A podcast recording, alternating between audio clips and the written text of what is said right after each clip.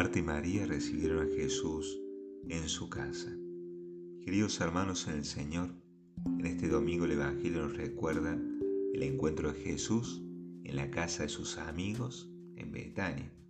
Si bien es cierto, San Lucas no menciona el lugar, solo dice que entró en una aldea y fue recibido por una mujer, sabemos por el Evangelio según San Juan que ese lugar, esa aldea es Betania, y que Marta y María son hermanas de Lázaro.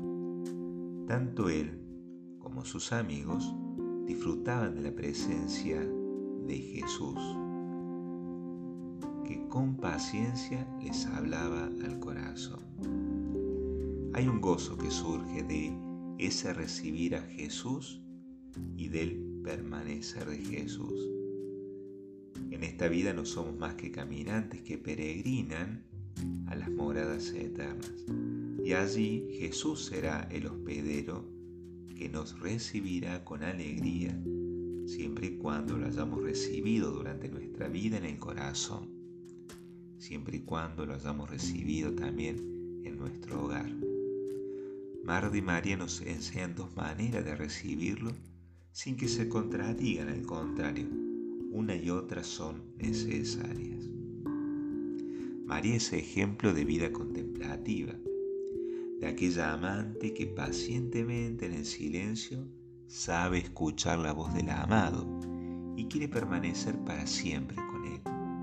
San Agustín decía con respecto a María, con cuánta más humildad se sentaba a los pies del Señor, tanto más lo recibía, porque el agua fluye a las profundidades de los valles, mientras se aparta de la cumbre de los montes. El Señor se aparta del soberbio y permanece en el humilde. Para escuchar al Señor tenemos que ser humildes, porque si no lo más seguro es que en vez de escuchar a Dios, escuchemos nuestros propios desórdenes interiores, nuestros caprichos o nuestros prejuicios. María había entendido muy bien qué es eso de buscar el reino de Dios y su justicia, porque todo lo demás era dado por añadidura. Y esa búsqueda ella lo, lo hacía en el silencio y en la oración. Ella nos enseña a entender lo esencial de la vida, a no dispersarnos en miles de actividades que uno considera importante pero terminan eclipsando lo verdaderamente esencial, nuestra relación con Dios. En la medida que más dispersos estamos en cosas temporales, más nos cuesta centrarnos en Jesucristo y en nuestra relación con Dios. También nos enseña dos acciones propias de la contemplación, el reposo y la receptividad. En un mundo tan competitivo que privilegia lo material sobre lo espiritual, donde se pone el acento en el hacer, ambas acciones no están de moda. Reposo y receptividad son el mejor remedio para combatir una de las grandes enfermedades de nuestro tiempo, la ansiedad, porque nos permite entender que todo tiene su tiempo bajo el sol y que el Señor es el dueño del tiempo y quiere nuestra salvación. Como decía bellamente don Bosco, a su tiempo todo lo entenderás. Pero este divino huésped también pasa necesidades y suplica acogida en la casa de los hombres. Lo importante siempre es escuchar al Señor y muchas veces, como María, lo hacemos en el silencio y la soledad, y otras tantas lo hacemos en gritos y gemidos por las calles en boca de los descartables de la sociedad. En esos momentos, Marta es ejemplo de disponibilidad para la acogida, de salir a recibir a los hermanos que vienen cansados por la vida y desvivirse sirviéndolos. Marta nos enseña que cristiano es aquel que aprendió a hospedar, que descubrió en ese hermano a. Jesucristo que quiere ser hospedado.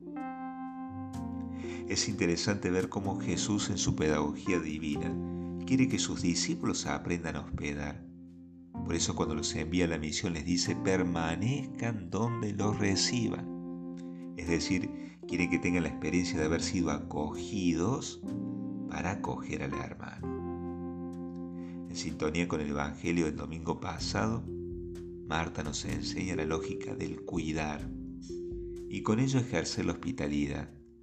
Hospitalidad con el hambriento, con el sediento, con el forastero, con el desnudo, con el enfermo, con el preso, con el leproso, con el paralítico. Hospitalidad con el que no piensa como nosotros, con el que no tiene fe o la ha perdido, y muchas veces por nuestra culpa. Hospitalidad con el perseguido, con el desempleado, hospitalidad con las culturas diferentes. Todo esto lo decía el Papa Francisco.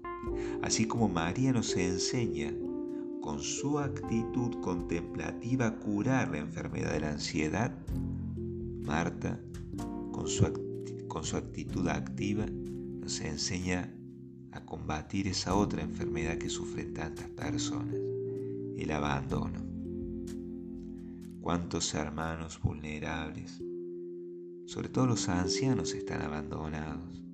Cuántos niñitos tienen la experiencia del abandono porque sus padres están ausentes, ya sea porque lamentablemente tiene el vicio del alcohol o de la droga. Muchos abandonados en nuestra sociedad. Marta y María recibieron a Jesús en su casa. Queridos hermanos en el Señor, estas dos hermanas y amigas de Jesús, estas dos santas mujeres, nos enseñan que ya sea con la contemplación de María o la acción de Marta, recibimos al Señor. Porque lo importante es escucharlo. Algunas veces será en el silencio de la oración y otras veces en las voces de nuestros hermanos que nos piden perder el tiempo con ellos. Una vez Santa Mónica, angustiada porque su hijo no se convertía a pesar de lo mucho que se esforzaba por hablarle de Dios y no veía sus frutos, le aconsejó San Ambrosio, en vez de hablarle a tu hijo tanto de Dios, preferible que hables más a Dios de tu hijo. Y bueno, ya sabemos cómo terminó todo aquello. San Agustín se convirtió en ese gran doctor, ese gran santo de la iglesia. Pero también sería un error caer en el otro extremo de no poner ningún esfuerzo en nuestra parte y, pedir a Dios que lo haga todo. Eso sería pereza. Por eso, ese sabia, esas sabias palabras de San Ignacio Loyola son tan actuales. ¿no?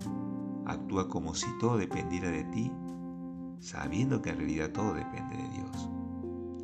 Queridos hermanos en el Señor, que la intercesión de estas dos santas amigas de Jesús, Marta y María, nos ayuden a crecer en capacidad de escucha para descubrir al Señor que nos llama y nos alienta a salir al encuentro para recibirlo en nuestro corazón y en nuestros hogares. Que así sea.